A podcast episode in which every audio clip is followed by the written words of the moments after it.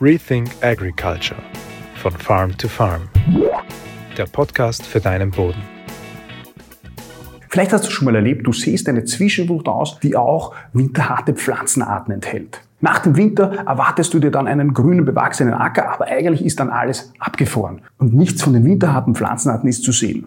Das passiert oft dann, wenn die Aussaat der Zwischenfrucht sehr früh passiert. Weil dann können die abfrostenden Pflanzenarten sich schnell entwickeln. Sie bekommen auch schnell das Bedürfnis, in die Höhe zu schießen, nach oben zu wachsen, in Richtung Blüte zu gehen. Wohingegen die winterharten Pflanzenarten einen Kältereiz brauchen. Die brauchen den Winter, dass sie nach oben schießen und in Richtung Blüte wachsen können. Und dementsprechend bleiben sie bei einer frühen Aussaat der Zwischenfrucht auch länger und näher der Bodenoberfläche und bekommen auch weniger Licht.